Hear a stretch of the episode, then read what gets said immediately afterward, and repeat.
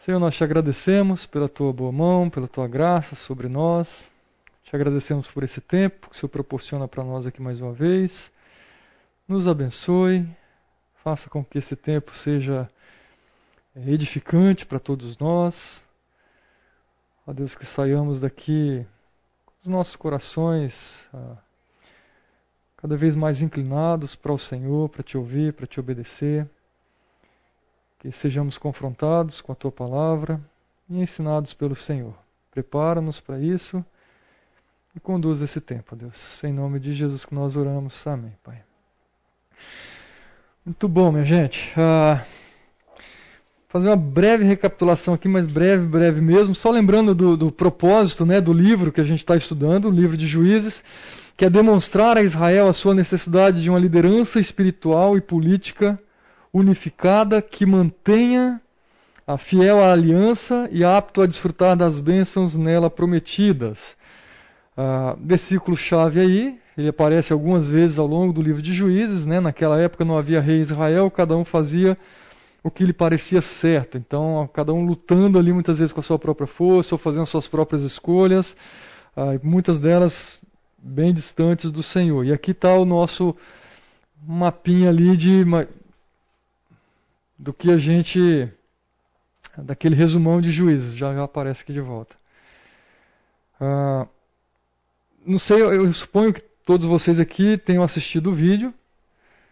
E ele é um resumo que tem aquele vídeo que passa todo o livro de juízes em basicamente 10 minutos, um pouco menos que 10 minutos. Uh, depois, quando voltar aqui, eu mostro para vocês. Deixa eu só ver aqui que está algum mau contato.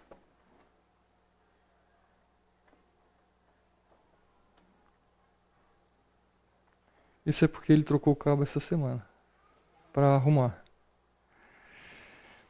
Ah, aqui a gente fez a relação dos, dos vários juízes, né, desde Eude, Gideão, Sangá, Ibizan, Sansão, Tolá, ah, Elon, Débora, Baraque, Jair, Débora e Baraque, na verdade, ficam juntos ali, né, Jefté, então tem um, um apanhado de todos os, os juízes aí. Nós estamos chegando hoje ah, em mais uma história de um dos juízes. Então seria basicamente aqui o nosso quinto juiz. Tá? Ah, e a gente tem percebido que ao longo da história, o desenrolar do livro de juízes, tem ali o ciclo de falhas. É até bom que não está projetando. Vocês lembram qual era, o que, que seria esse ciclo de falhas? Quais são as, as falhas que acontecem ali?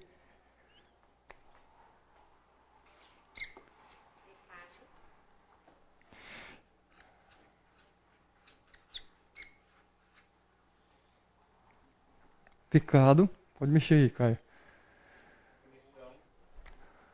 Punição.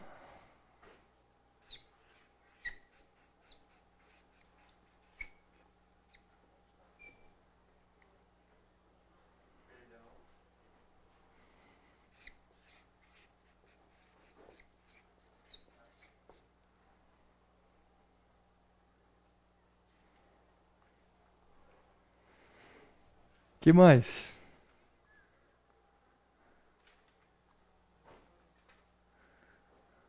Não tem problema não. Depois que vem a punição, o que, que acontece com o povo? Como que eles reagem à punição, à disciplina do Senhor?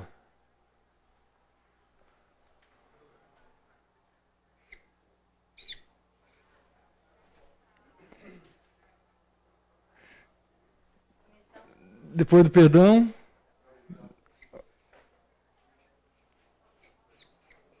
E depois? Exatamente. Então a gente vê esse ciclo se repetindo ah, ao longo da história. Tá? Algumas vezes ah, vai acontecer, você vê claramente esse ciclo acontecendo aqui, e outras vezes você não vê ah, ele tão claro, tão óbvio, mas a gente percebe esse ciclo se repetindo. Então, o povo peca, faz o que é errado, desagrada a Deus. Ah, Deus manda a disciplina, manda a, a opressão em cima do povo. Vem o arrependimento, um pedido de perdão, um pedido de socorro. Deus então providencia esse libertador, que são os juízes, que vêm guerrear, muitos deles, a grande maioria vem realmente para guerrear. Uh, e após a vitória, ou seja, e todos eles, tá? É, é de um modo sobrenatural. O Espírito Santo capacita para que eles ajam, e vem então essa libertação. E aí vem o período de paz. Tá? E paz realmente é, é sem esses conflitos, sem essas guerras, e aí é, tem uma variação de períodos de tempo de paz. Diante de alguns juízes, durava-se um tempo mais. Por quê? O que, que era o, o, marco ali desse período de paz? Vocês lembram? Até quando durava essa, esse período de paz? Alguém lembra? Acho que a gente não reforçou isso aqui ainda. Mas nós já falamos, foi? Enquanto o juiz estava vivo, ou seja, então isso aqui, é, enquanto o juiz estava vivo, beleza, estava em paz. O juiz morria, o que, que voltava? O ciclo voltava a se repetir. Né? E voltava novamente. Estamos sem o líder, estamos sem o nosso libertador, estamos sem aquele que nos conduz. Né? Ou seja, não tinha rei, então volta a fazer cada um o que é certo seu próprio, ah, aos seus próprios olhos ali. Tá? Ah, então, basicamente, esse é o ciclo que a gente tem, tem visto. Tá? O primeiro juiz foi Otoniel, Tá? Só vou passar rapidinho só lembrando os nomes. Ah, tempo de, de, opressão deles, ali, na verdade foi a, a Mesopotâmia que responsável pela opressão, mais especificamente o rei Cuxã. Tempo de opressão, 8 anos. Tempo de paz, 40 anos. Depois vem ah, Eude, oprimidos pelos moabitas aqui. Tempo de opressão, 18 anos, ou seja, não era um mês sofrendo, ah, passando momentos difíceis ali, não. Tá? E o período de paz, 80 anos, ou seja, ele viveu bem. Tá? É um bom período aqui. Depois a gente vem Sangar, tá? oprimidos ali pelos filisteus. Ah, não temos a informação sobre tempo e nem o tempo de vida dele. Tá? Então não temos ali quanto tempo ele de fato, o povo viveu sob paz. E então vem o que o, o Caio trouxe semana passada para a gente, que é Débora e Baraque, tá? que foram oprimidos ali pelos cananeus o tempo de opressão 20 anos, então a gente percebe, é, não é a marca regular, mas tem sido uma crescente, lembra lá no início que Deus já tinha falado para eles, olha, e vem cada vez de uma maneira mais intensa. Tá pior, seja no tempo ou tipo de opressão que vinha sobre eles. Ah, e o tempo de paz foram 40 anos. Tá? Agora, lembrando ah, rapidamente sobre a história trouxe imagens. Eu queria fazer essa recapitulação da história de Ruth com imagens, mas a gente não está tendo cooperação. Então vamos lá. O que, que vocês lembram desse tempo de, da história de Ruth, de Baraque e Débora? Me fala alguns elementos aqui. Por que dois juízes? Por que a gente tem Débora e tem Baraque? Eu vou tirar de vez porque mais incomoda do que ajuda, né? Vamos lá. Por que dois juízes? Por que Débora e Baraque? Me ajudem aqui. Estou querendo um bate e volta assim rapidinho para a gente fazer a recapitulação rápida.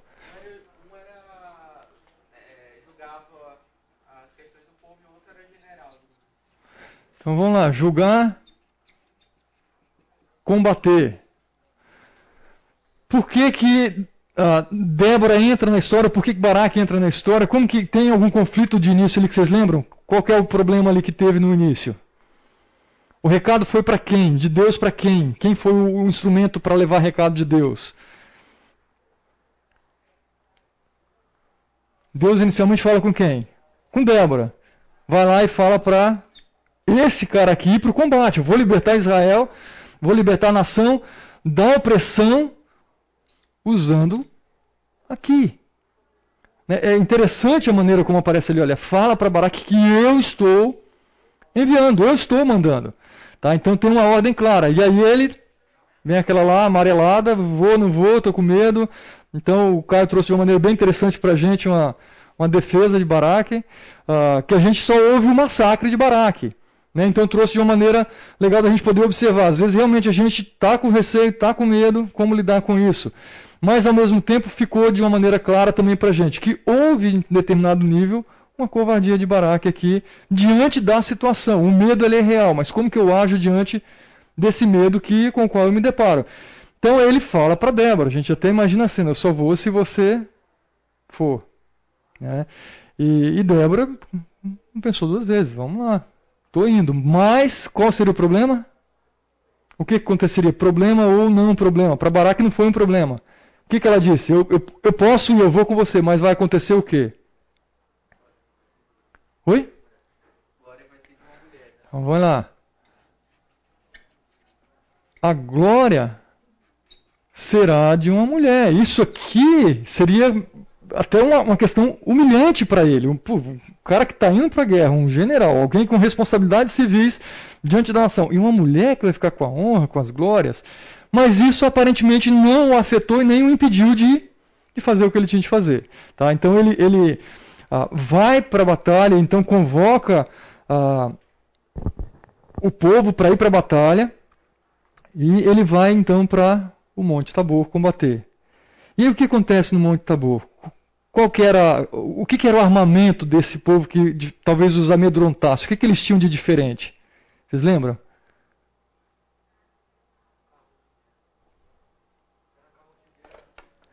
Isso, carros de guerra. Tá, isso aqui era, é, era o armamento bélico top. Tá, carros de guerra com rodas ah, de ferro, ou seja, os caras estavam extremamente autoconfiantes. Então você tem um povo que estava oprimindo, extremamente ah, armado, extremamente preparado para as guerras, para os combates. Você tem do outro lado um povo despreparado que não estava habituado com guerras, indo para um combate que praticamente assim, olha, impossível a gente vencer. Ah, e isso era o, o fato. Tá? Se fossem confiar somente neles, na força deles, derrota total. E aí Deus faz algo tremendo acontecer ali. Tá? O Caio trouxe, lembrando que aquela época era uma época que chovia bastante e o Monte Tabor era um lugar que havia alguns pontos de alagamento. Então, esse armamento bélico era, era típico para você combater na, na planície. Aí Deus prepara e leva todo mundo para esse combate no monte e faz. Caiu uma pé d'água. É interessante que no texto não fica tão explícito essa, essa chuva. Mas no cântico de Débora, isso fica de uma maneira muito clara. Então Deus fez chover e não foi uma chuva pequena. Caiu muita água do céu. Tal ponto que ah, inviabilizou o uso desses carros, que era a principal arma deles. Tá? Então, consequentemente, provavelmente aqui perderam seus cavalos junto ali, porque não iam simplesmente montar. Então, houve ali uma derrota ah, enorme tá? nessa batalha aqui e o Cícera simplesmente o que ele faz? Vaza, foge. Tá, e aí a gente tem o desfecho dessa história que vai a honra para uma mulher, vai a honra para Débora, é isso? Quem que é que entra na história? Alguém lembra o nome da da agraciada, a mulher da, da glória?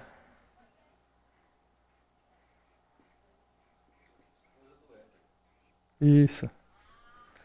É a Jael. Tá de uma maneira macabra, sutil, ardilosa, bem é, aquela coisa acolhedora, mas ao mesmo tempo.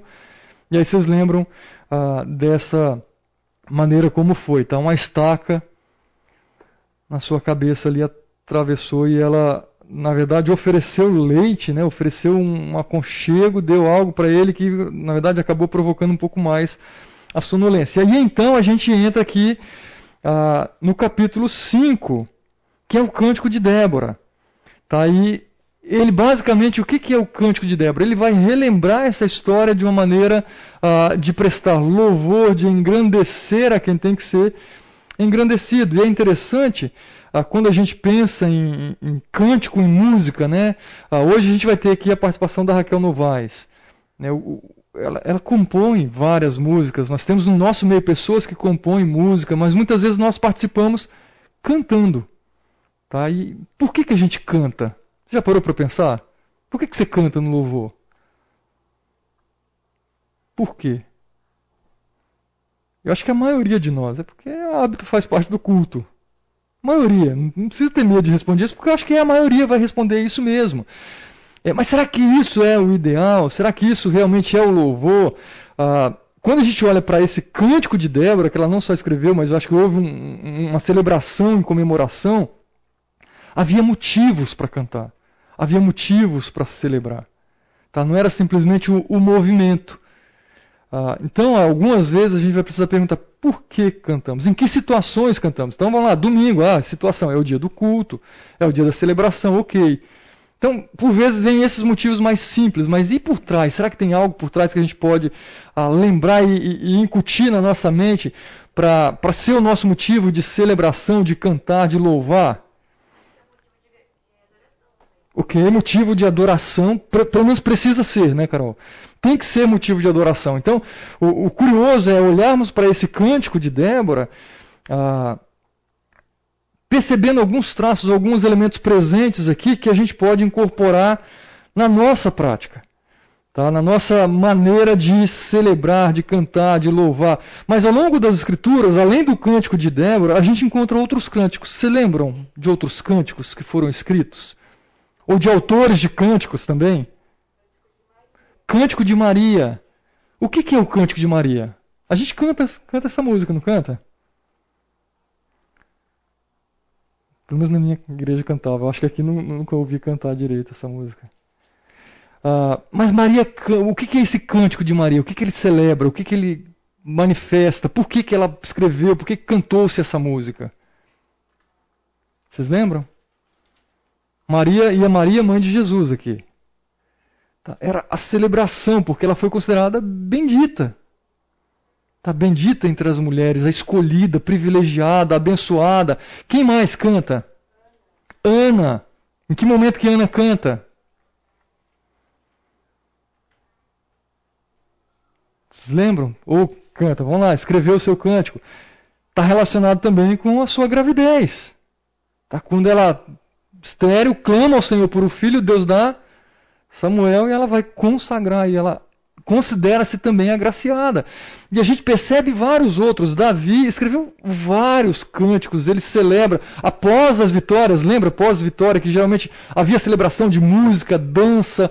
Ah, ou seja, está muito presente música ao longo das escrituras. Tá? E por isso que nós, como cristãos, acho que está muito presente na vida da igreja. A música faz parte da nossa rotina e, é, e devem ser expressão ah, daquilo que a gente tem experimentado, daquilo que a gente tem de expectativa. Ah, muitas vezes expressa os nossos sofrimentos, expressa as nossas angústias, expressam a nossa ah, alegria, expressa reconhecimento pelo que o Senhor fez.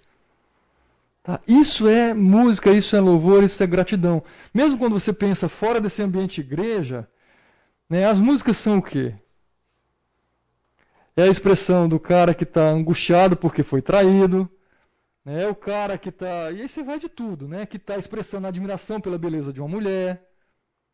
É o cara que está eufórico porque está numa festa, numa balada. E por aí vai. Só se você olhar algumas letras, você fala, letra legal. Outras letras, fala, o que, que esse cara fez quando ele escreveu?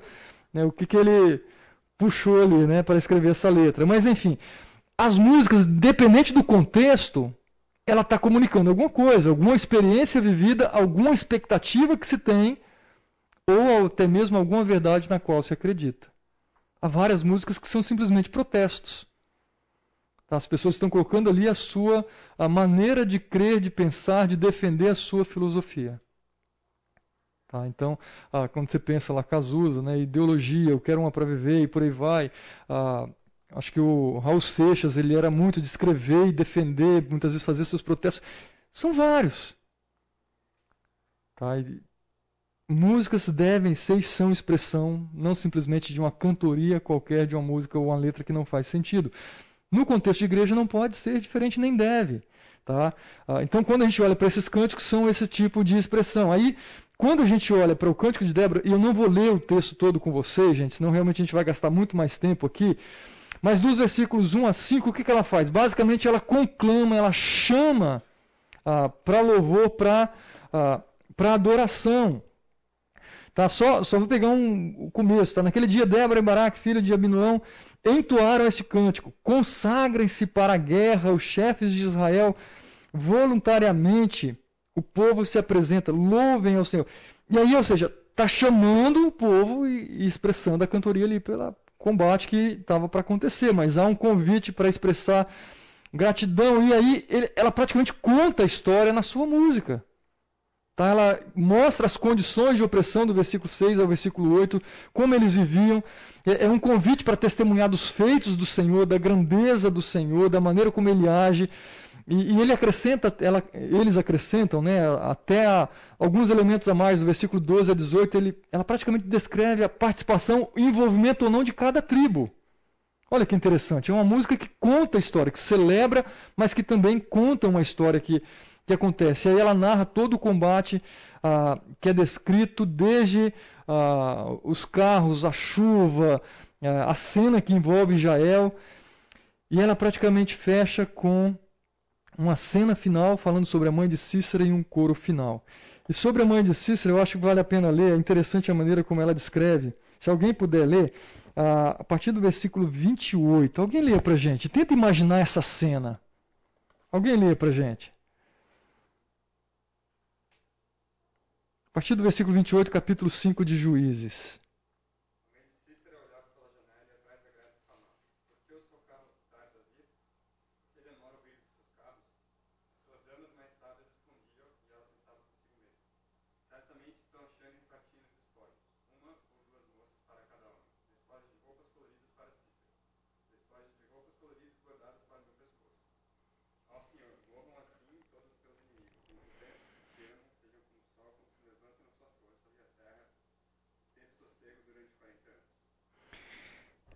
Qual é a cena que você conseguiu imaginar aqui? Você conseguiu perceber o que está acontecendo? O cara foi para a guerra. Né? Então é, é, a mãezinha com o filho mimado. Não é a mãe com o filho mimado, é a mãe com o filho já que combate, acostumada a ir para a guerra. E isso é natural de uma mãe. Tá? Sempre que alguém sai, a mãe fica na expectativa de voltar. E aqui não foi diferente. Ela está olhando pela janela, esperando seu filho retornar e iludida. Ou seja, ele estava acostumado com o quê? Vitórias. É chegar e, e, e, repartir aquilo que eles tinham conquistado, né, com todos os seus bens, com aquilo que eles haviam tomado do, do povo oprimido. E ela é até consolada. Então a gente já imagina, né, uma senhorinha na janelinha da sua casa, aguardando o retorno do seu filho, as suas servas, chamadas aqui sábias, né, tentando de alguma maneira confortar falando do que poderia estar acontecendo. E ele está tá falando, olha, provavelmente ele está celebrando, está repartindo aquilo que eles conquistaram. Engano, ilusão. Eu acho muito curioso essa descrição dessa cena aqui. E termina com realmente celebração. Ah, então, esse cântico de Débora é para ser lido, é para nos lembrar que as músicas são para contar a nossa história e não é uma história qualquer. Principalmente a nossa história da nossa relação com Deus. Quando a gente fala de louvor, de expressão, né, e, e não sei se você já teve a experiência, é, algumas vezes a gente acha que música é para ser escrita e cantada somente por músicos. Mas não é. E tem música que você não precisa compartilhar para todo mundo. Eu já tive a experiência de, de repente, pegar minha Bíblia, fazer minha devoção e, de repente, tentar entoar alguma música de expressão. Não resistir àquela música expressão do meu coração para Deus. Louvor, gratidão. Ah, a gente não precisa ser o músico para isso. Eu posso cantar músicas que já foram escritas, eu posso cantar um salmo, eu posso cantar a minha expressão de gratidão, de reconhecimento a Deus, cantar a minha história para Deus. Tá? E, e, nem sempre a gente para para pensar e considerar né? quais são os motivos que eu tenho para cantar. A gente tem motivo para cantar? Sempre, se for olhar por essa ótica, é sempre, não é só quando eu estou alegre. Você pensa, Davi, né, por que estás abatida, ó minha Ele estava feliz escrevendo essa música, essa poesia? Não. Tá, então, é, em toda e qualquer situação, é oportunidade para a gente expressar a nossa adoração, manifestar o nosso reconhecimento. Ah, ao Senhor. E a gente pode pensar quais elementos terão na minha música dessa semana. Né? Puxa, essa semana está sendo difícil. Será uma música de expressão, de derramar meu coração. Não, essa semana eu estou extremamente feliz com o que está acontecendo. Eu vou. Quais são os elementos que estariam presentes na, na sua música? Tá? Então considere isso sobre é, esse cântico aqui de Débora. Depois você leia com calma, pega detalhes uh, para você entender e, e relembrar a história cantada ou contada aqui por Débora. E eu não vou entrar muito nessa discussão. Alguns falam e defendem foi Débora a autora, outros vão falar não foi Débora exatamente. Tem hora que escreve na primeira pessoa, tem hora que não é na primeira pessoa. Mas enfim, é conhecido como o Cântico de Débora, porque conta essa história tá, da vida de Débora e dessa batalha uh, e dessa vitória que Deus concedeu à nação ali. Tá bom? Dúvidas, perguntas até aqui? Então vamos lá, qual que é o meu objetivo, além de retomar com vocês e a gente passar pelo cântico de Débora? Quero, no mínimo, concluir com vocês Juízes capítulo 6. A gente vai contar, começar a história de mais um juiz que é Gideão.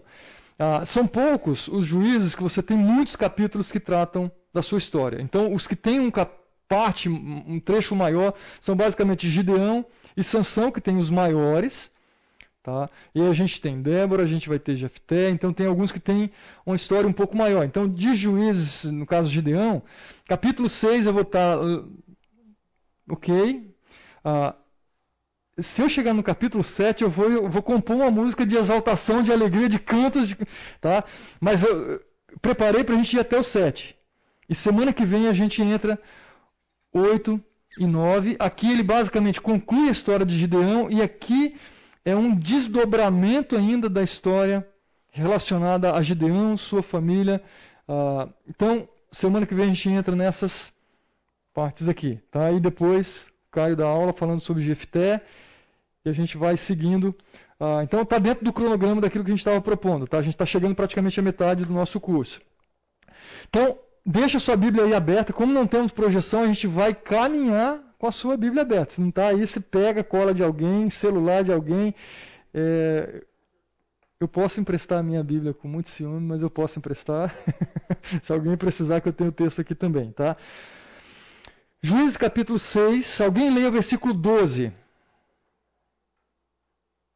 Eu vou voltar desde o início novamente. O 12 é só para a gente lembrar, só ênfase aqui no, no, no, juiz. Versículo 12 do capítulo 6.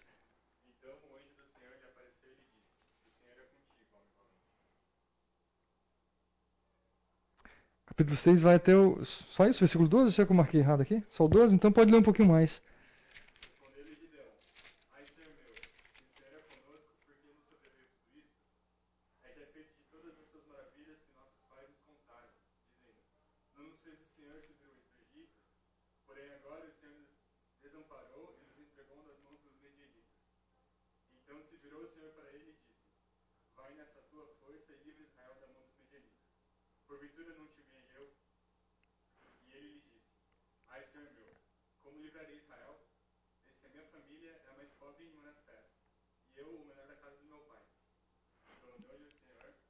Tá, tá bom entender. Na verdade era para ter lido o 11. Eu marquei aqui só 12, mas é o 11 e o 12. Como é que eu estou vendo? Falando, não era isso que era para eu ler? É que é 11 e 12. Então volta, volta e leia o 11 e o 12 novamente, então, para a gente se localizar direito aqui. Vai lá.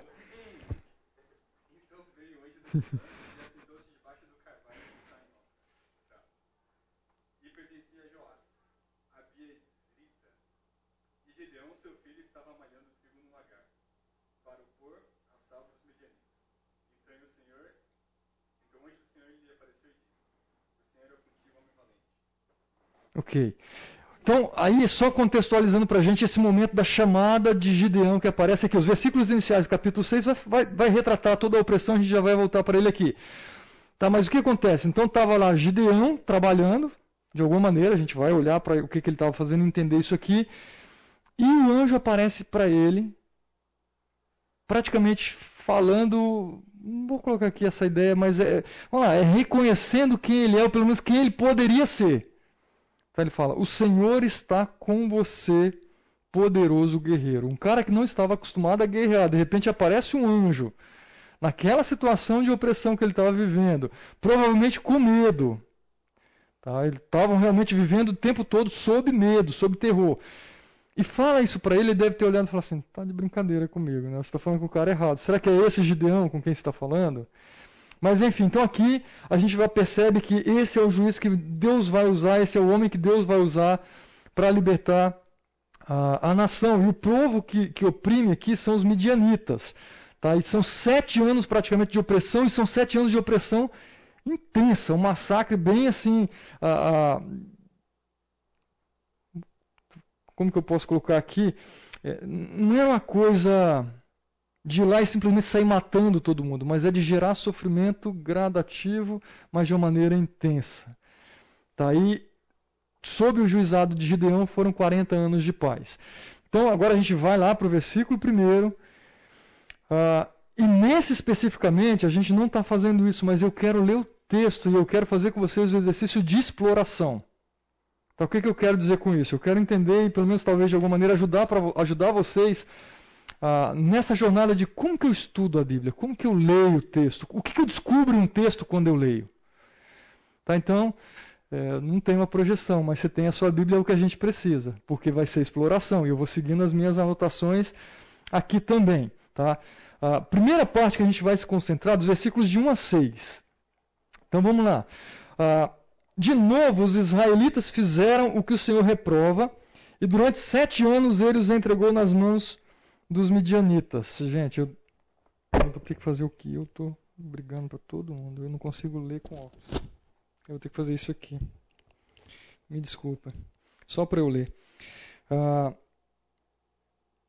ou seja, de novo os israelitas fizeram o que o Senhor reprova, e durante sete anos ele os entregou nas mãos dos midianitas. E os midianitas dominaram Israel, e por isso os israelitas fizeram para si esconderijos nas montanhas, nas cavernas e nas fortalezas. Percebe um pouquinho dessa ideia de terror? De medo? Ah, vamos lá. Quais são as suas percepções iniciais nesses versículos que a gente acabou de ler? Alguma coisa te chama a atenção? Que, que te chama a atenção nesses versículos iniciais que a gente leu? Como ele começa o texto? Que tem a ver com toda a história de juízes. De novo, então ele já começa falando assim, de novo, opa, eu me deparei com uma afirmação aqui que eu preciso prestar atenção. Se ele está falando de novo é porque é um negócio recorrente, então isso remete a essa proposta, esse ciclo de falhas que acontece em juízes. Então você está lendo, anota ali, puxa, está tá falando essa, esse ciclo de repetição aqui. Então, de novo, os israelitas fizeram o que o Senhor reprova. Ou houve ah, alguma atitude deles, ou aconteceram algumas tomadas de decisões que eram contrárias àquilo que Deus tinha planejado para eles. E aquilo que Deus tinha de expectativa para o seu povo. E falar, fizeram o que o Senhor reprova. E aí ele já fala o tempo de opressão. Durante sete anos, os midianitas tomaram o povo à sua própria força. Isso? Não, ele está falando, olha, o Senhor os entregou. Mais uma vez, então, remete aquilo que Deus falou lá no início. Então, percebe? Você tem que ir lendo e tentando entender e lembrar aquilo que você tinha feito. Quando... Consegue fazer conexão. Puxa, o Senhor os entregou. Deus havia falado: Eu os entregarei nas mãos dos povos que vocês deixaram aqui, que vocês fizeram parceria com quem vocês, a quem vocês deviam ter expulsado, vocês deviam ter ah, aniquilado os entregou nas mãos dos midianitas. E aí fala, eles dominaram Israel. E aí o que, que era esse domínio? O que, que ele fala aí que chama a atenção também, né? que envolve essa opressão? Como que eles estavam vivendo? Eram de uma maneira tranquila, sossegada? Em fortalezas. Tá, quem vai para fortaleza? Quem procura esconderijo? Você imagina, durante sete anos praticamente, você viver buscando lugar para se esconder. É isso que eles estavam fazendo. Eles não podiam habitar na terra que era deles. De uma maneira tranquila, de plantar com tranquilidade, de cultivar com tranquilidade. Eles viviam tentando se esconder nos montes. Né? Total, total. Ah, eu tive o privilégio, a alegria de, de, de, de fazer uma viagem para Israel para conhecer algumas regiões. E eu fiquei maravilhado em conhecer Massada. Não sei quantos de vocês conheceram ou já leram sobre a história de Massada. Me lembra um pouquinho dessa história aqui. Tá, o que, que é? O povo ele, ele se escondeu no alto de uma montanha por causa da opressão, por causa da perseguição, para tentar se salvar. Era basicamente isso aqui: se refugiar em lugares altos. Se você quiser, depois pesquise, é uma história fantástica de você ler sobre Massada. Mas outra imagem que veio à minha mente, não está relacionada com isso aqui, é Petra. Que são aquelas muralhas, vamos lá, montanhas com várias, como se fossem casas na montanhas, cavernas. Talvez remete um pouco dessa ideia que o, o povo estava subindo nos montes, procurando lugar para morar, se refugiar e que pudesse plantar de alguma maneira. É isso aqui. Se esconder o tempo todo, isso é vida? Não. Mas estava se escondendo por quê? O que estava acontecendo? Aí é uma pergunta que você tem que fazer quando você lê o texto. Mas por que, que eles estavam indo para fugir para a montanha? Né? Aí, vamos continuar lendo aqui. Olha o que ele diz. Sempre que os israelitas faziam as suas plantações, os midianitas, os amalequitas e os outros povos da região a leste deles as invadiam. E aí ele descreve um pouco mais. Lembrando, gente, aqui que os midianitas, alguém lembra de, de onde vêm os midianitas? Era para ser um povo legal. Você fala, puxa, descendente lá de Abraão. Lembra, depois que Sara morre, Abraão se casa novamente com Ketura, tem filhos, e aí quando Abraão praticamente está para morrer ou morre, ele, ele manda essa turma para outro lugar, assim como fez com, com Ismael. Tá? E às vezes até parcerias que a gente percebe entre ismaelitas e midianitas, e às vezes até falam como se fosse um povo só, são descendentes de Abraão que se tornam inimigos de Israel, que também é descendente de Abraão. Tá? E era um povo conhecido por ser meio que nômade. Eles não tinham um, um, lugar fixo, uma terra fixa que era simplesmente deles. Então, eles tinham esse hábito de morar em, em lugares diferentes. E me parece que eles estão uh, se juntando com outros, fizeram parcerias aqui, a gente percebe, para que essa opressão aconteça. E olha que coisa má que eles fazem. Vocês entenderam o que está acontecendo aqui? Os caras plantavam, cultivavam, conseguiam um lugarzinho provavelmente escondido, num canto que eles se sentiam mais ou menos protegidos.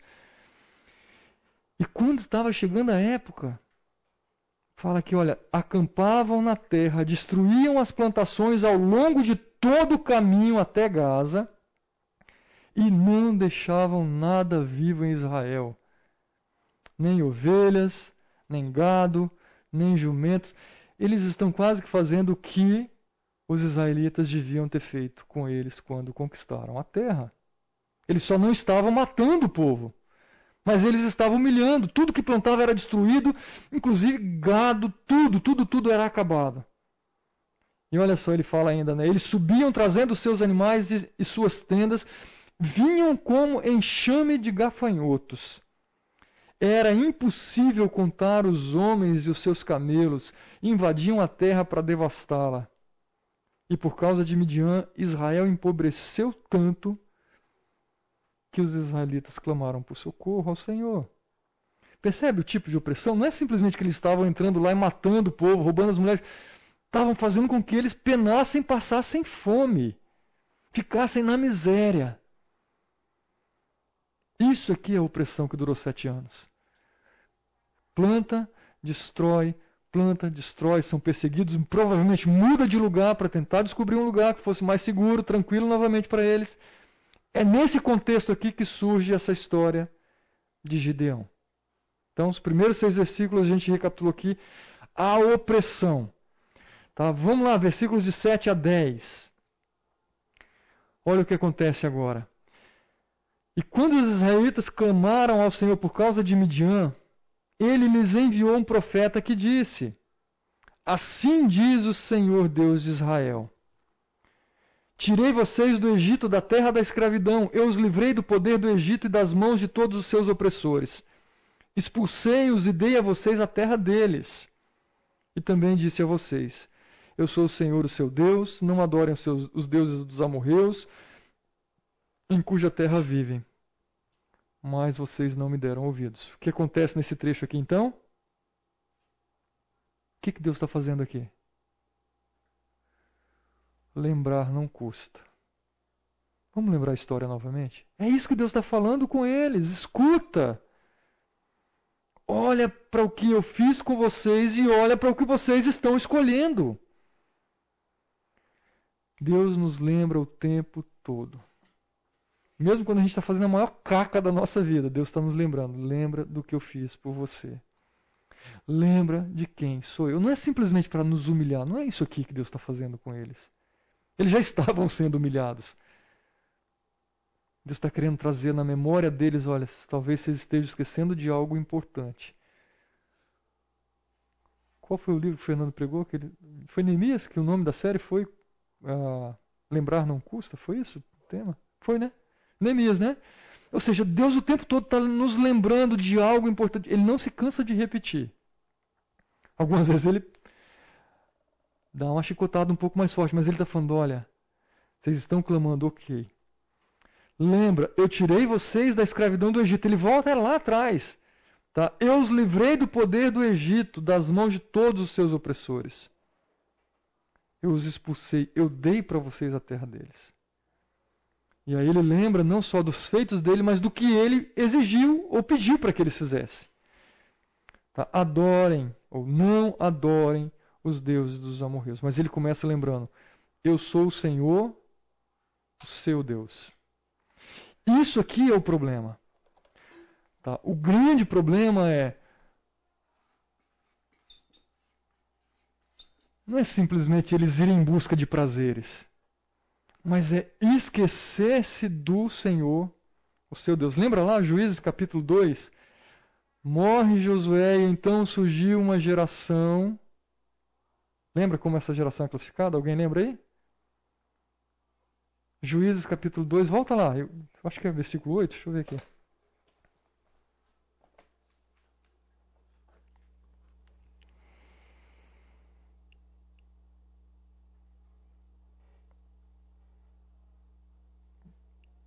Versículo 8, mais especificamente o versículo 10. Versículo 8 ele relembra a morte de Josué. Lê aí pra gente. Foi você, Glauco, que falou aí agora? Lê pra gente aí.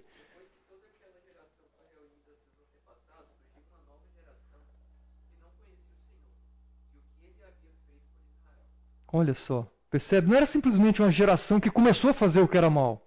O fazer o que era mal veio porque eles se esqueceram de quem era o Senhor, dos seus feitos, de quem ele é, de como ele age. A gente nem conversou sobre isso, né? Mas ah, por que será que essa geração esqueceu-se do Senhor, não conheceu? Será que alguma lição de casa deixou-se de ser feita? Tá? É, bem, é bem provável, o texto não deixa isso de uma maneira explícita, que tem uma ligação com uma ordem que Deus deu também lá em Deuteronômio capítulo 6. Então, olha, o Senhor teu Deus é o único Deus. E aí depois ele dá uma, um lembrete sobre quem é Deus, mas ele dá uma ordem para os pais. Tá? Guarde essas palavras no teu coração. E essas palavras, o que, que vocês vão ter que fazer? Os feitos do Senhor lembrar. Então você fala, Ensine os teus filhos, você vai inculcar nos umbrais das portas. Isso foi uma ordem clara. É bem provável que essa geração não ouviu dos pais em algum momento os feitos do Senhor, se ouviram e ignoraram. Então há responsabilidades tanto dos pais quanto dessa geração com aquilo que a gente faz.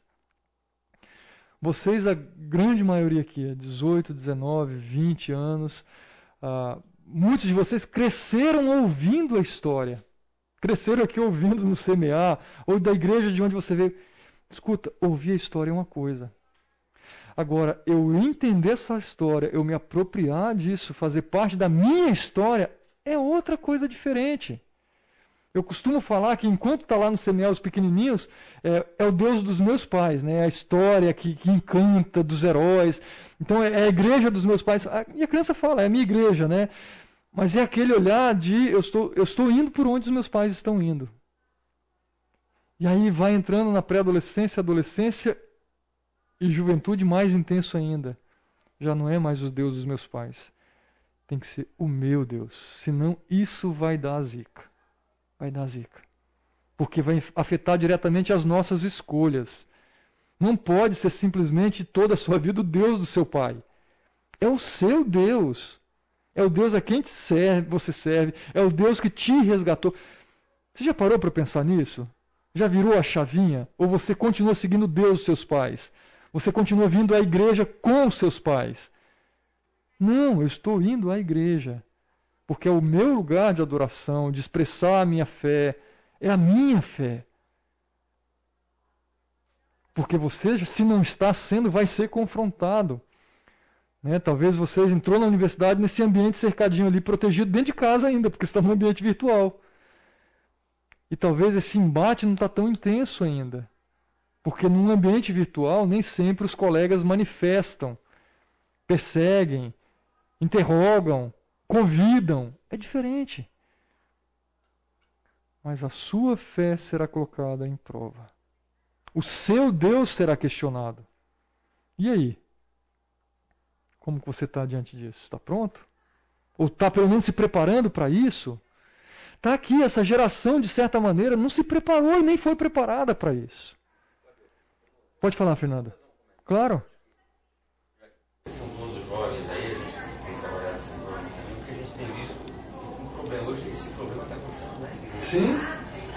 Na, na, igreja como um todo, não é na nossa igreja falando. Né? Ah, ah, a gente vê isso não é só no Brasil. Né? No Brasil vai ser menos, mas se você sai, é, os americanos, por exemplo, é, é, são uma nação que foi constituída justamente né, por protestantes uhum. que professavam uma fé. Né? E, e, e, eu acho que aí tem duas coisas que eu queria colocar, assim, os jovens, eu acho que eles são formadores de opinião, a importância deles na continuidade da igreja, da, da igreja forte, é muito importante.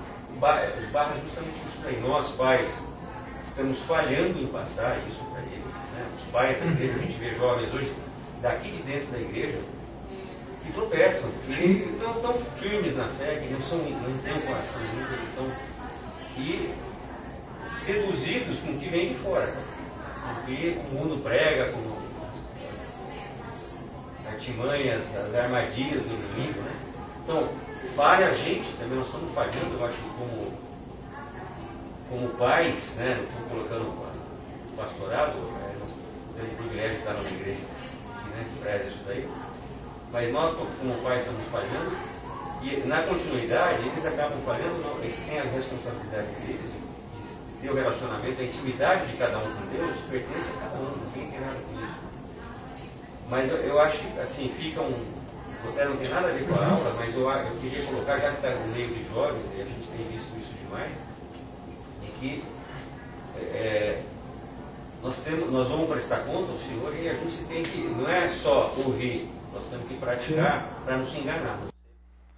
Não, e eu acho que tem tudo a ver com a aula, Fernando. Quando você pega a geração, você pega a Europa, o berço do cristianismo praticamente, você fala, o que, que tem de cristianismo ali hoje? Qual foi o problema? Então, em algum momento, houve isso aqui, ó. Esqueceram-se do seu Deus, foram, foi sendo deixado de lado. E um monte de outro, aí vem lá o sincretismo, lembra que a gente mencionou na primeira, segunda aula essa ideia? Foi um monte de coisa sendo inserida, incorporada, ao ponto de que Deus já não, não faz mais sentido para a grande maioria daquele povo, onde você tem a história de pais da igreja, está tá permeando. Você olha para a história do cristianismo, está ali assim. Nós hoje temos o privilégio no Brasil de ter, ser considerado um país quase relativamente cristão. Mas estamos caminhando numa direção em que Deus está sendo questionado, está sendo deixado de lado, nos vários ambientes, família sendo combatida, ambiente de escola, em tudo quanto é lugar. Com a ideia de deixar Deus no esquecimento. E aí, por isso que o tema da aula, do curso né, que nós colocamos é marcas de uma geração. Quais são as marcas que eu estou imprimindo, que eu estou deixando imprimir na minha vida? Eu tanto imprimo marcas quanto eu deixo imprimir na minha vida. Tá? Estamos fazendo diferença? Quero fazer diferença? Eu estou sim, boiando. Ora, eu gosto da igreja, mas eu gosto das coisas lá de fora. Quero amar a Deus, quero caminhar com Deus, mas eu quero aquilo lá também. Isso é uma luta real. Aí já entra o problema. Não tem como casar. Não tem como casar. Não tem como negociar. Para Deus as coisas são negociadas. Aí, quando eu começo a abrir as concessões, está aqui a história do povo de Israel, está aqui a história de juízo. Começo a abrir concessões. Ah, esse aqui não vou matar, não. Esse aqui deixa aqui, não. Esse aqui vai servir a gente. Ah, deixa aquele altar ali que não vai. Problema. Não colhe naquela hora, mas passa o tempo você vai ver o resultado. Não se engane. Exatamente, não se engane. Então, é isso que Deus está falando. Olha, eu vou lembrar vocês. Não custa lembrar. Gente, lembra o tempo todo. Seu pai lembrou, sua mãe lembrou. Ouça. Né? Às vezes a gente já está assim, eu já sei, pai, já vem de novo com a mesma história. Às vezes a gente está assim mesmo, né? Mas às vezes, mesmo que depois já fez a sua rebeldia, né? Para, fala, Deus, obrigado por ter me lembrado. Eu preciso ser lembrado constantemente disso. Um pouco mais adiante, vai lá, versículos seguintes. 11 e 12, que é o que a gente leu. O que te chama a atenção nesses dois versículos e que tem a ver com o que a gente leu até aqui? Vamos lá. Seu estudo de interpretação de texto. Faça as, as ligações aí para você ir amarrando a história. Então o anjo do Senhor veio e sentou-se sobre a grande árvore de Ofra, que pertencia ao Abiesrita Joás. Gideão, filho de Joás, estava malhando trigo num tanque de prensar uvas para escondê-lo dos midianitas. E então o anjo do Senhor apareceu Gideão lhe disse: O Senhor está com você, poderoso guerreiro. Alguma coisa te chamou atenção? Consegue fazer algum elo de ligação com o que a gente leu até aqui? Ah, não, Fábio, está só continuando a história. E aí? É o seu estudo pessoal das Escrituras. Você está lendo. Passou batido? Ou tem alguma coisa que você falou, opa, interessante isso aqui.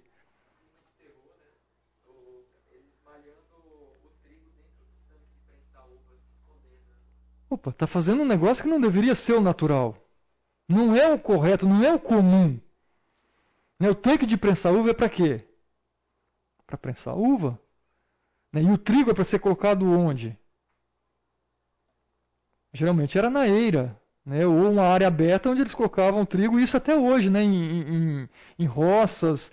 Ah, muitos fazem isso. Tem lá um terreiro, que é um cimentão, coloca lá o feijão, ou é o trigo, dependendo do que colhe, café, deixa lá secando, às vezes vai malhar o trigo, bater realmente para é isso aqui que está acontecendo, tem a ligação com o início que a gente leu. Os midianitas vinham de tempos em tempos, destruíam tudo. E ele fala: olha, ele estava prensando, uh, uh, malhando o trigo no tanque de prensar uva para escondê-lo dos midianitas, para de alguma maneira eles terem o que comer. Tá vendo como o texto não está totalmente solto? Ele está amarrado. Ele tá... São as ideias que falam, puxa, a história fica mais viva. Eu, eu, até imagino aqui a cena, né? Gideão lá, uh, malhando o seu trigo com medo de chegar alguém. E aí, de repente, me aparece um anjo. O cara deve ter tomado um susto. Ele falou, pronto, me acharam, né? Lá vamos nós novamente. E, e o anjo fala com ele e simplesmente diz: Olha, o Senhor está com você, poderoso guerreiro. O que, que você entende com, com as qualificações como essa aqui?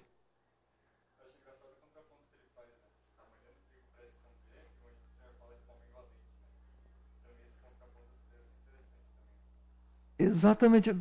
É contraditório. Eu estou escondido porque eu estou com o quê? Medo. Mas eu vou ser chamado de poderoso guerreiro, valente não combina muito. Tá, e a gente vai ver o desenrolar dessa história aqui, que esses traços ficam mais evidentes. Eu vi aqui agora que já são 10 e 20, eu nem dei intervalo para vocês e vamos para o intervalo e depois a gente volta.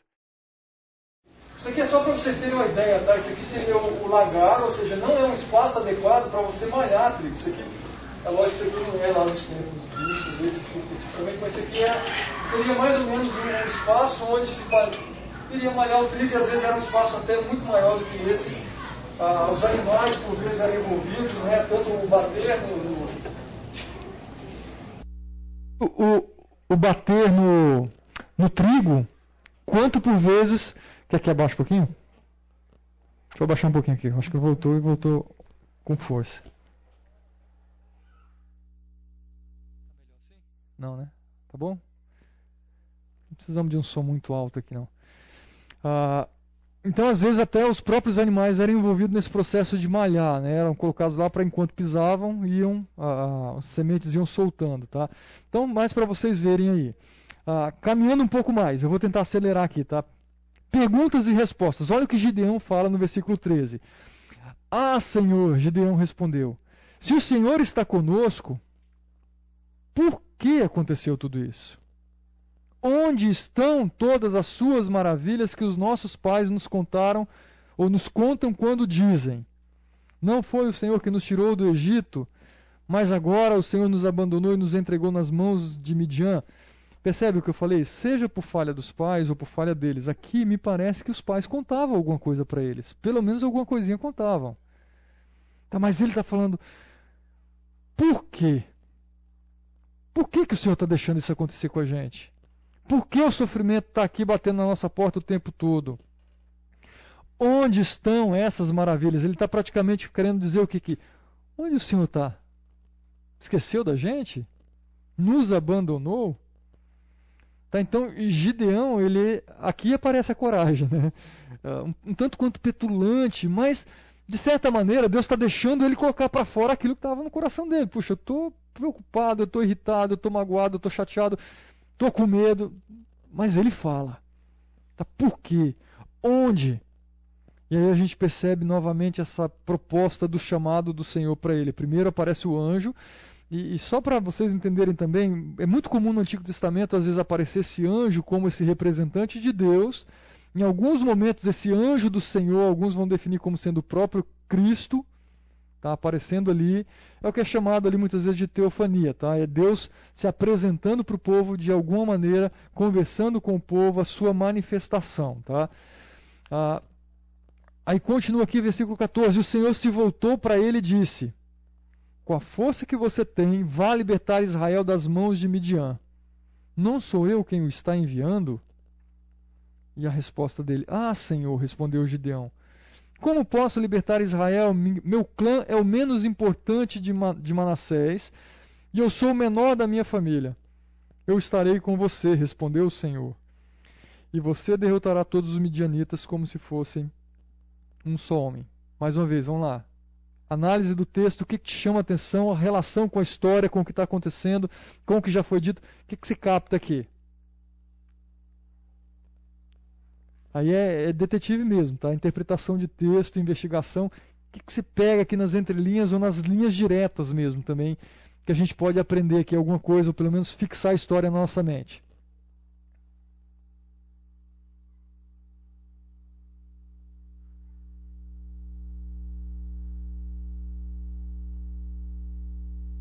Pode falar, qualquer coisa que te chamou a atenção.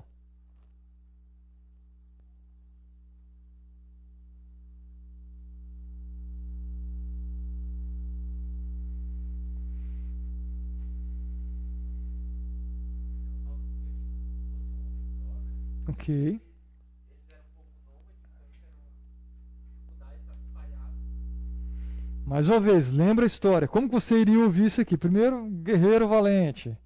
Agora você vai derrotar como se fossem um. Lembra como era esse povo? Vinha aquela. como um enxame. Tá? Não era um grupinho de 20, de 30. Né? Deus está falando para ele. Tá? Você derrotará todos os midianitas. Como se fossem um só homem. Pode ser uma hipérbole, um jeito de falar, mas Deus está querendo mostrar para ele o quê? A vitória está na sua mão meio que falando, olha, cara, fique em paz, vá com tranquilidade. que mais que o senhor fala que pode ser animador para ele aqui? Ou serve de encorajamento? Deus o reprime na hora que ele questiona aquelas questões lá. Por que, que o senhor deixou? Uh, onde o senhor. Deus reprime?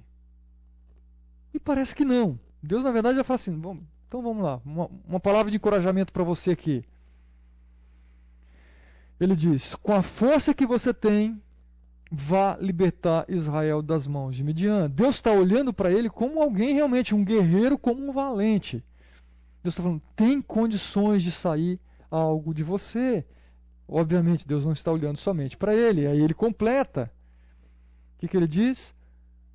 Não sou eu quem o está enviando. Lembra lá, Baraque? Débora fala que eu estou mandando ele ir. E aí ele fala, quando ele fala, né, eu não vou, ele está falando aqui, fala para Deus que eu não vou, vou desobedecer, só vou se você for. Aqui Deus fala novamente algo muito parecido para ele. Ele fala assim: olha, saiba que quem está te enviando sou eu. Só que tinha um problema. Qual era o problema? Eu não sei mais quem é o Senhor. Eu preciso lembrar, eu preciso conhecer. E Aí começa exatamente, é por isso que vem todo esse dilema e esse desenrolar da história de Gideão com Deus. E aí ele, outra questão que vem aqui, as argumentações aparecem novamente. O Caio tratou isso aqui semana passada. Vários deles vão falar, mas eu não dá, não dá. Olha o que ele diz. Como posso libertar Israel? Que, que ele fala? Meu clã é o menos importante de Manassés. Ou seja, as tribos eram meio que divididas em vários grupos ali. Ele está falando, o meu clã dentro da tribo de Manassés, Deus, não somos nada. Minha família não tem peso nenhum, não somos guerreiros, não temos dinheiro. Quase que isso. Nós não somos, não temos. E aí, além disso, o que, que ele fala? Eu sou o. Sou o menor, eu sou o caçula.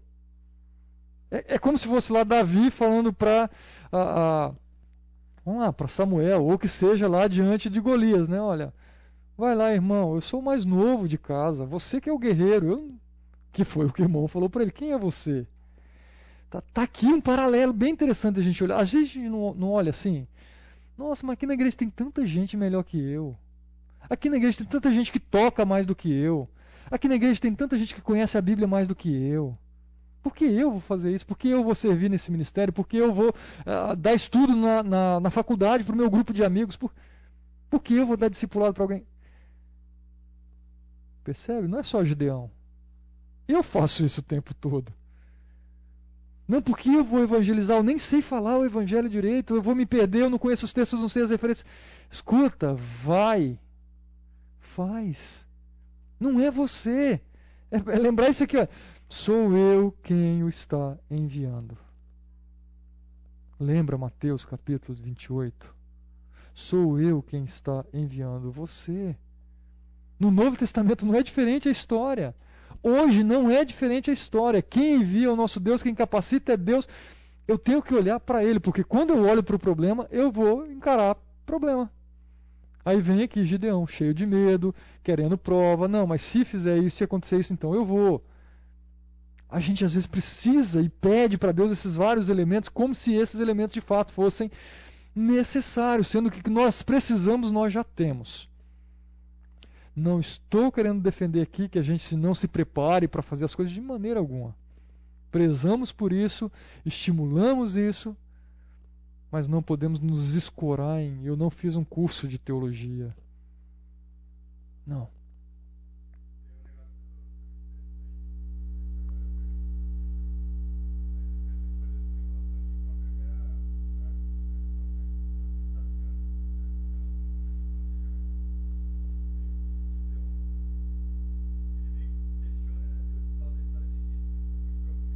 Sim. Sim.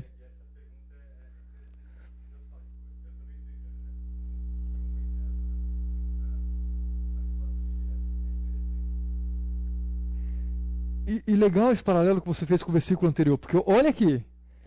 Ah, Senhor, Gideão respondeu: Se o Senhor está conosco, por quê? Para Gideão significa o quê? O Senhor não está presente. Perfeito o paralelo. Tá? Puxa o versículo anterior porque Deus está respondendo o questionamento dele aqui. Eu estou com você. Tá? Sou eu quem está enviando. Deus está deixando, querendo tranquilizar aqui, olha, eu estarei com você, respondeu o Senhor. Você não está sozinho. Você pode não estar vendo, você pode não estar sentindo, você pode não estar percebendo, você pode não estar ouvindo, mas eu estou aqui. Vocês podem estar sofrendo, padecendo, o inimigo tomando conta, mas eu estou aqui. Sou eu que estou deixando em alguns momentos. E esse caso eu estou deixando. Fala, Caio.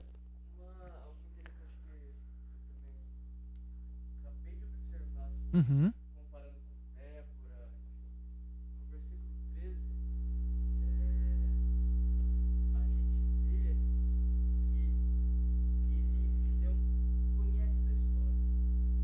Porque onde estão todas as uhum. Uhum. Sim.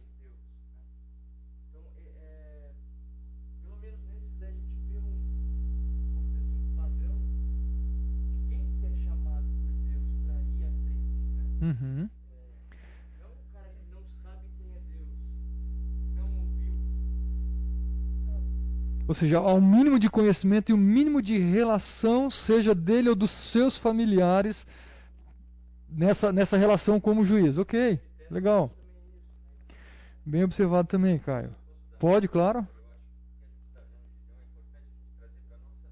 Sim.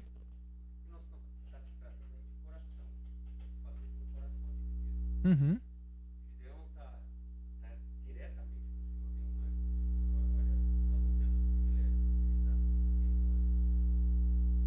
uma questão de idolatria. Sim. De exemplo de idolatria que faz com que ele tenha esse coração dividido. Ele confia, quanto mais ele não pega, não inteiro, não confia.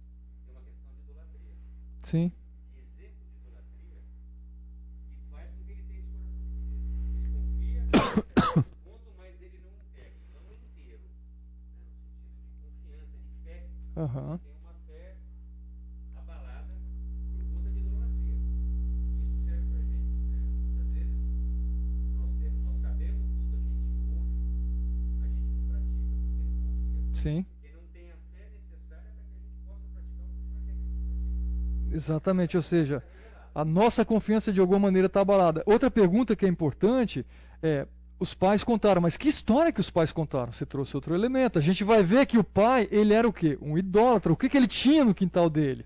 A gente já vai chegar lá. Então é, que história que ele está contando? De que Deus que ele está contando? Será que não estava um negócio misturado também? Uma história corrompida, impregnada, ah, manchada pelo menos ali?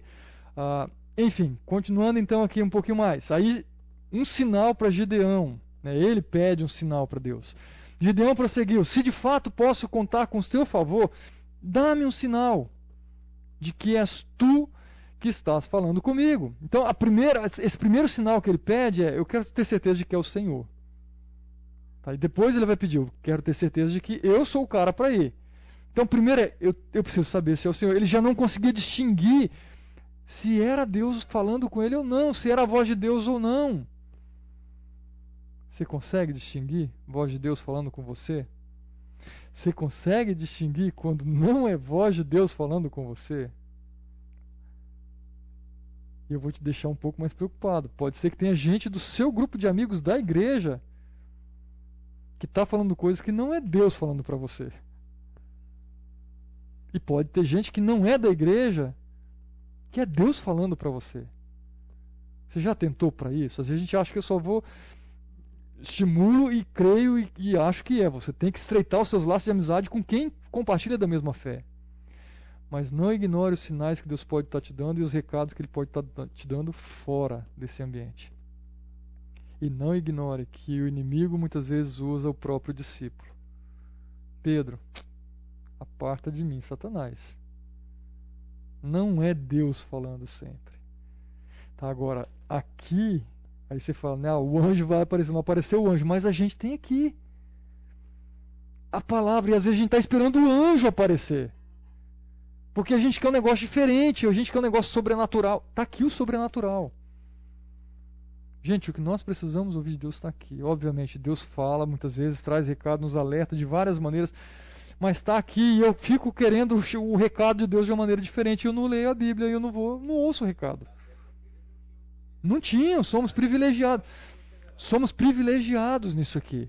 Tá? E Gideão pede esse sinal. Eu quero saber se é o Senhor mesmo que está falando comigo. Então, ele vai oferecer um, um, sacrifício, tá? com a ideia de, olha, ser aceito por Deus. E eu não vou ler todos os detalhes aqui. E é o que acontece. Tá? O sacrifício ele é aceito e ele entende ah, que ele viu o Senhor face a face. Aqui no final, até interessante, né?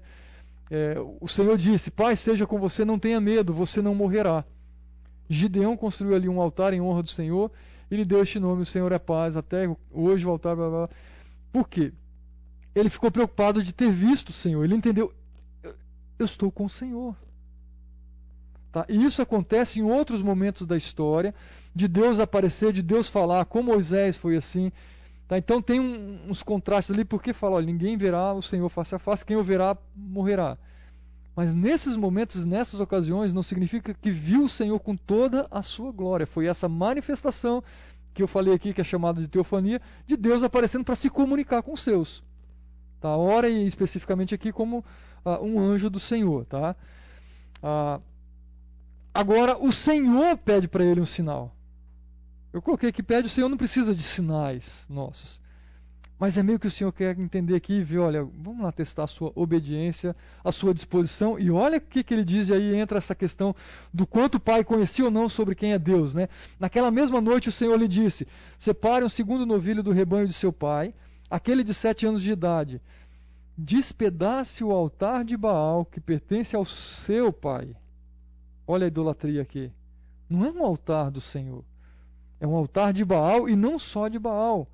Mas ele fala: e corte o poste, o poste sagrado que está ao lado do altar, que era um poste a, a, a Será, Aqui, ó, são os dois deuses que nós já mencionamos lá atrás, que eh, era ali o foco da idolatria, o principal foco, não eram os únicos ali. Tá, mas ele está falando, olha, o seu pai tem um altar e tem um poste de ídolo no quintal. Tem um lugar separado que é o ambiente de adoração e não é para Deus, para o seu Deus. Você tem uma responsabilidade, você tem que ir lá e destruir isso. Só isso era para fazer? Que mais que o texto vai falar? Além de destruir, ele tinha que levar um bezerro, lembra? E agora você vai erguer um altar. Você vai erguer um altar para o Senhor, o seu Deus, e vai oferecer esse sacrifício. E é interessante, eu faço um paralelo com a nossa vida. Né? Algumas vezes nós queremos destruir os altares, mas não colocamos Deus no lugar. E aí o que acontece? Eu deixo o espaço vazio. Qualquer outro Deus vem tomar o lugar. Né? Não é um Baal, não é um Aserá. Mas tem os vários deuses que a gente vocês já conversaram e já leram muito sobre esses falsos deuses da nossa geração, da nossa época, que não necessariamente são esses altares, esses ídolos de madeira, de pedra. Mas Deus está falando: olha, você tem essa responsabilidade, vamos resgatar. Deus está dando para Gideão a responsabilidade praticamente de resgatar a memória, a adoração verdadeira. Olha, você vai trabalhar com isso então já que o povo esqueceu, já que você não sabe onde eu estou, se eu estou com você, onde eu estava, vamos resgatar isso ofereça essa oferta em sacrifício. Erga esse altar de adoração. Então, Deus está tá tentando e trazendo a Gideão aqui para esse resgate. Tá? Precisamos construir.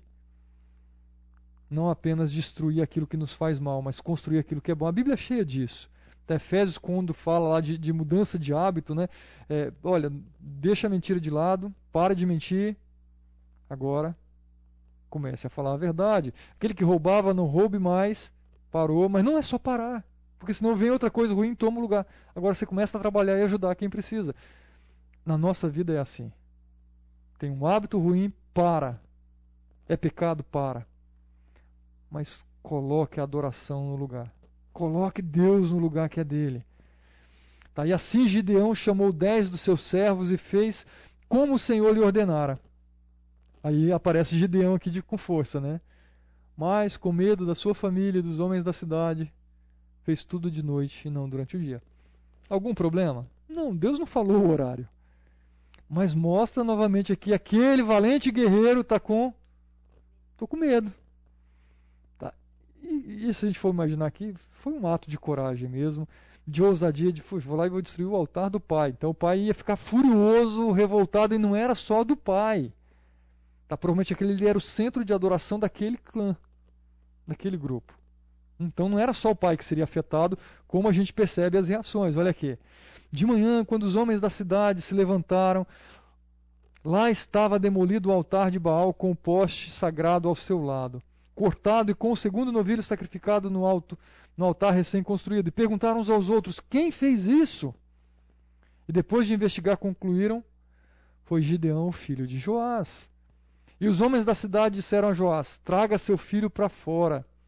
Ele deve morrer, pois derrubou o altar de Baal e quebrou o poste sagrado que ficava ao seu lado. E olha que curiosa a reação de Joás. Ele não ficou bravo com o filho, revoltado com o filho. Olha a resposta dele. Por, Joás, porém, respondeu: ah, Vocês vão defender a causa de Baal? Estão tentando salvá-lo? Quem lutar por ele será morto pela manhã. Se Baal fosse realmente um deus, poderia defender-se quando derrubaram o seu altar.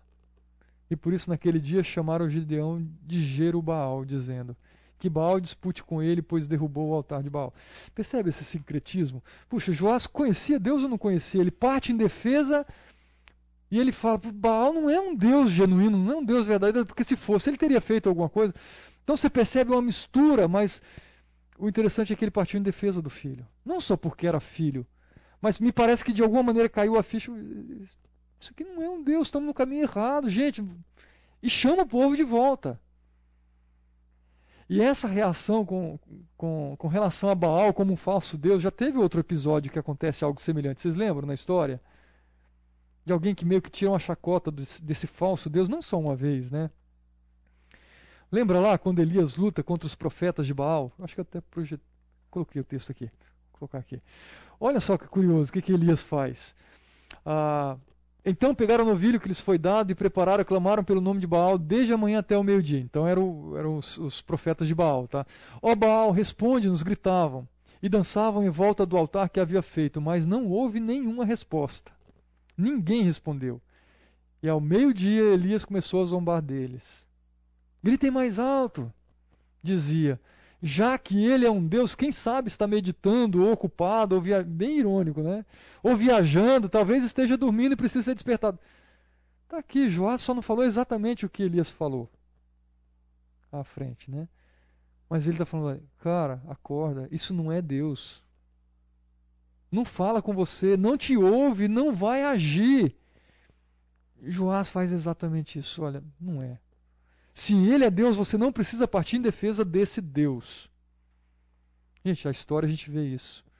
Deus não precisa que o defendamos, mas ele quer que a gente lute pela causa, porque isso é um exemplo de fé. Deus não precisava que o altar simplesmente fosse destruído, mas ele falou: Gideão, você vai. Vai ser uma demonstração da sua fé, da sua confiança, de que você está entendendo. Que eu estou com você e de que eu vou sustentar a questão que eu estou falando com você. Mas Deus não precisa disso. Agora, esses falsos deuses precisam que alguém se levante em sua defesa, porque ele não se defende, ele não vai fazer fogo cair do céu, ele não vai gerar a maldição, ele não vai abençoar. Está aqui. E aí vem a hora de agir. Deixa eu ver a hora. Nesse meio tempo, todos os midianitas, amalequitas e outros povos que vinham do leste uniram-se os seus exércitos, atravessaram o Jordão e acamparam no vale de Jezreel. E então o Espírito do Senhor apoderou-se de Gideão e ele, com toque de trombeta, convocou os abiesritas para segui-lo. E enviou mensageiros a todo Manassés, chamando-os às armas e também a ser e Zebulon e Naftali. Percebe que ele está chamando as outras tribos, está um pouco do que a gente estava conversando, Glauco, chamando para o combate. Tá, então eu, eu, deixei até aqui o, o, mapa, então está ali a região, basicamente que eles, que ele menciona aqui, né, os, Amale, os midianitas, amalequitas, outros povos vinham do leste, uniram-se nos seus exércitos, atravessaram o Jordão e acamparam nesse vale. Então, ah, na verdade, os, os midianitas está um pouco mais abaixo aqui, está mais, mais na região ali do Egito. Ah, então eles foram subindo para aquela região. Então era essa a rotina deles, passar e fazia todo o massacre, toda a, a opressão, mudando de, de região em região. Tá? Mas então ele está aqui convocando os outros, não que ele não confiasse no Senhor, mas fazia parte desse processo de batalha. Então vamos fazer os nossos aliados, vamos chamar de volta ah, para o combate. E aí o que, que a gente percebe aqui, eu estou conseguindo concluir o capítulo 6, que era o meu alvo mínimo, tá? Então, estamos chegando aqui. E Gideão disse a Deus: Olha só, agora primeiro ele pediu a prova se é realmente Deus, agora ele quer a prova, vamos ver. E Gideão disse: Quero saber se vais libertar Israel por meu intermédio, como, como prometeste. Vê, colocarei uma porção de lã na eira, e se o orvalho molhar, molhar apenas a lã, e todo o chão estiver seco, saberei que tu libertarás Israel por meu intermédio, como prometeste. Olha só como a gente não percebe as coisas que a gente está lendo. Eu já li várias vezes, agora eu me toquei de uma, uma, uh, uma informação que eu falei, puxa, não tinha percebido ainda. Olha o que ele diz aqui. Colocarei uma porção de lã onde? Na eira. Ele estava malhando trigo no lagar, não é porque eles não tinham eira. A eira estava ali. Estava totalmente relacionado com esconder-se mesmo. Eu quero camuflar, eu quero enganar o essa turma caso eles apareçam aqui. Eu não tinha percebido, nem tinha atentado para esse detalhe. É, mas a, a, questão dele aqui, observe: quero saber se vais libertar Israel por meu intermédio, como prometeste. Quais são os questionamentos que a gente entende ao ler isso aqui, desse desejo de Gideão? Qual era o problema dele? O que, que ele queria comprovar?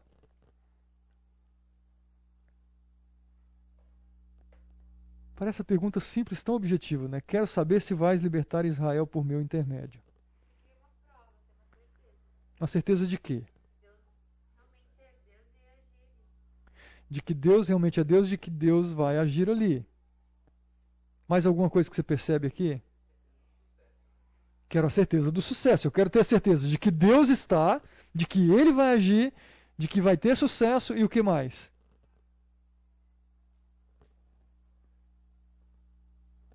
Pode ler a pergunta, tá, tá na pergunta, não estou inventando. Tá na pergunta.